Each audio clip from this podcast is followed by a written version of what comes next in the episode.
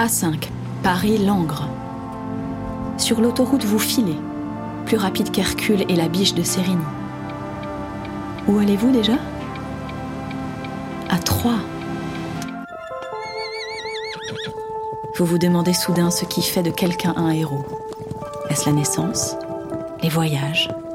Les combats?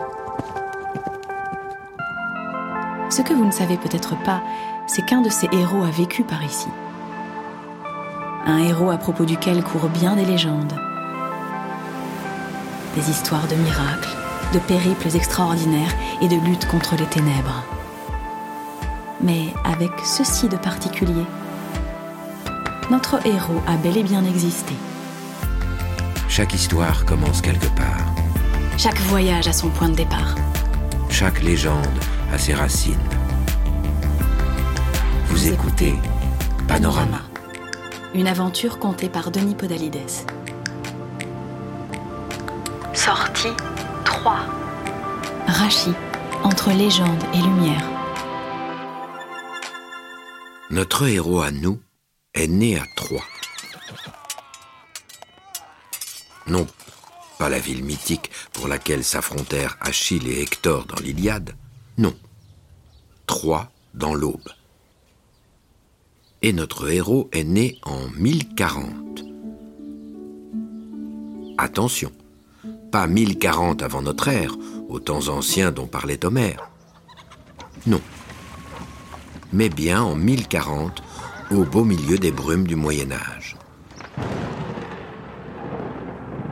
Enfin, il n'est pas sorti de la cuisse de Jupiter, mais du ventre de sa mère, la femme d'un petit viticulteur champenois, même pas propriétaire de son lopin de terre. Notre héros était donc bien modeste. Car la Champagne n'était alors pas encore ce riche carrefour commercial aux célèbres foires. Oui, notre héros partait de loin. Et, en plus, il était juif. Or, il ne faisait pas vraiment bon être juif en France au XIe siècle. Les disciples de la loi de Moïse n'étaient pas tenus en odeur de sainteté, mais plutôt régulièrement persécutés. Alors, comment le pauvre et obscur et juif Salomon ben Isaac de Troyes devint-il un héros? Un héros connu et admiré à travers tout l'Occident sous le nom de Rachi. Tout commença avant même sa naissance. Rachi n'était encore qu'un embryon lorsqu'il se produisit deux événements fabuleux.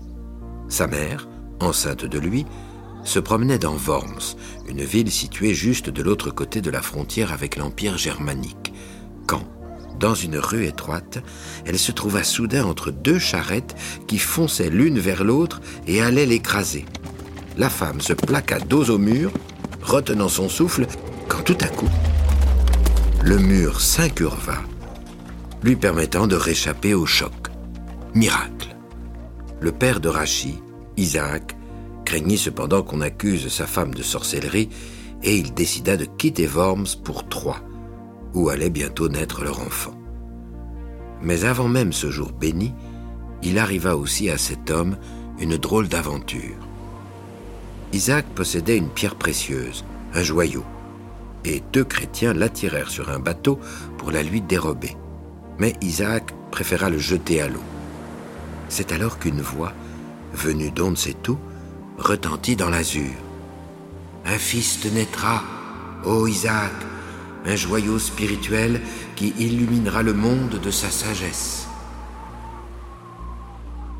La prophétie dut réjouir le père de Rachid, mais pas très longtemps, car les deux chrétiens le tuèrent.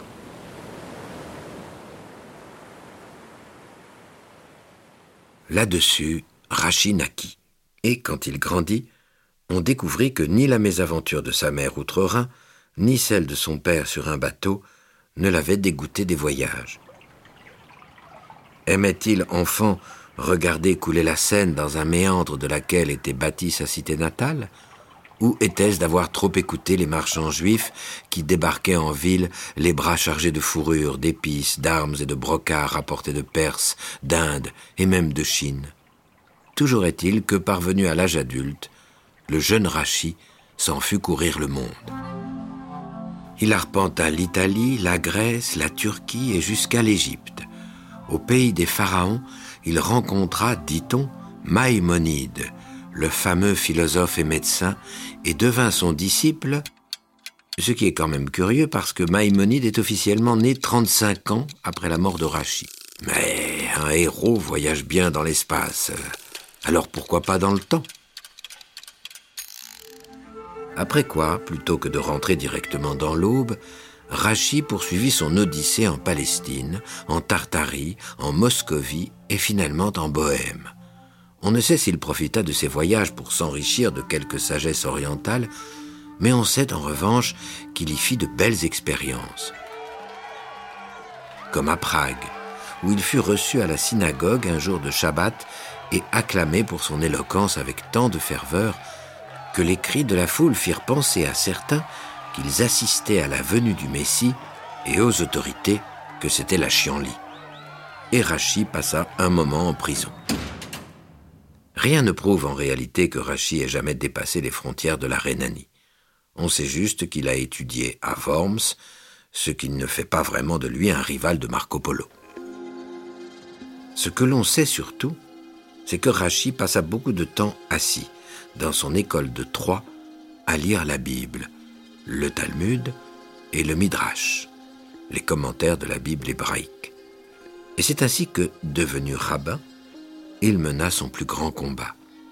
Ce combat qui allait faire sa renommée à travers le monde. Un combat mené à main nue contre les ténèbres de l'ignorance. Autour de Rachi, la ville de Troyes se transformait, à l'instar du reste du royaume de France. Doucement, sa population grandissait, et en son sein, la communauté juive. Or, ces juifs étaient, comme tous leurs voisins, des occidentaux, et ils ne comprenaient souvent pas un traître mot des textes en hébreu. Rachid le voyait bien. Aussi décida-t-il de rédiger ses gloses en français, introduisant tout à coup des milliers de mots de la langue de Molière dans la tradition juive. Surtout, il s'attacha à commenter les textes d'une façon lumineuse, à la fois littérale et précise. De là, son œuvre se mit à rayonner à grande vitesse, assurant rapidement sa célébrité.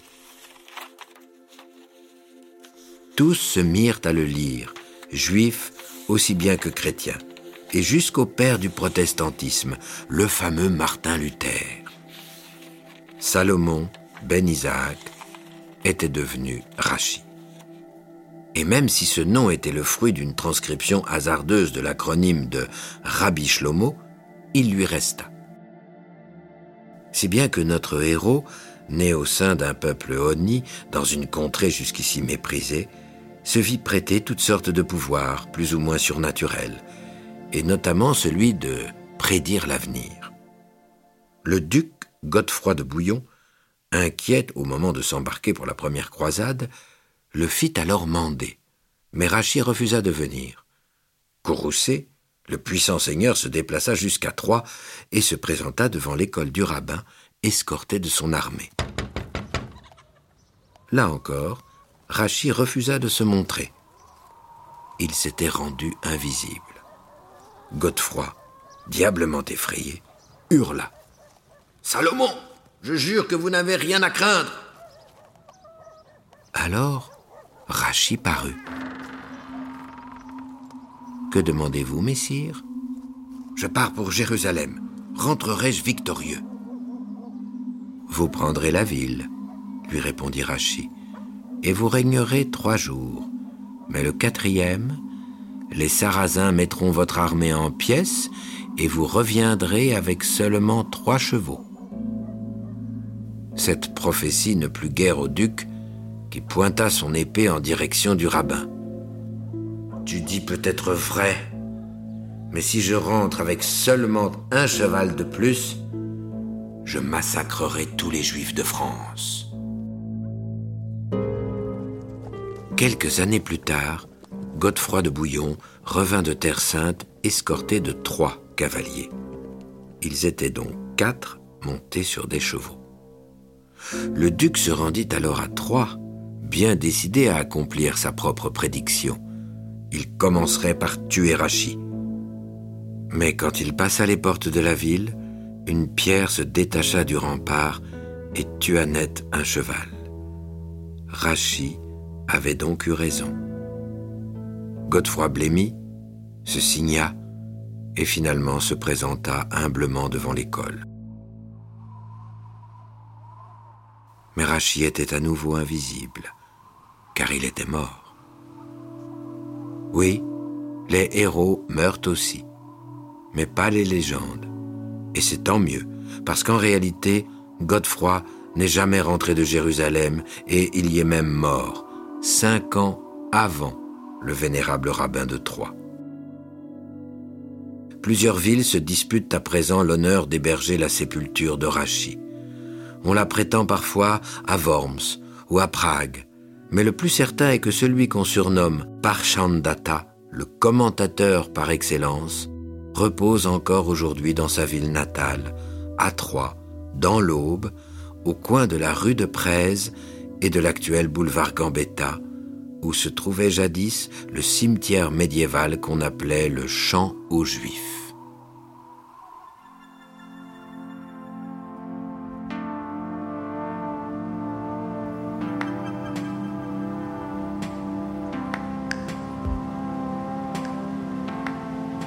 Depuis 2019, la Champagne fait partie de la route du patrimoine juif, itinéraire culturel du Conseil de l'Europe.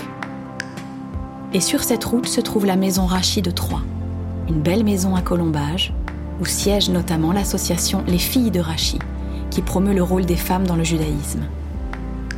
Parce qu'on oublie parfois que Rachid, et ce n'est pas le plus mince de ses exploits, avait mis un point d'honneur à transmettre son enseignement à ses filles en un temps où l'éducation des femmes n'était pas vraiment en odeur de sainteté.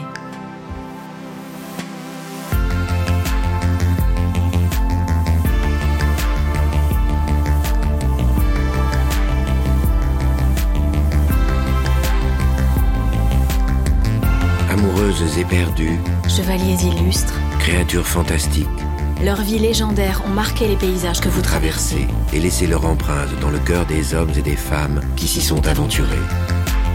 Les autoroutes APRR et AREA vous invitent, le temps d'un voyage, à réveiller le passé et, à, entrer dans, la légende.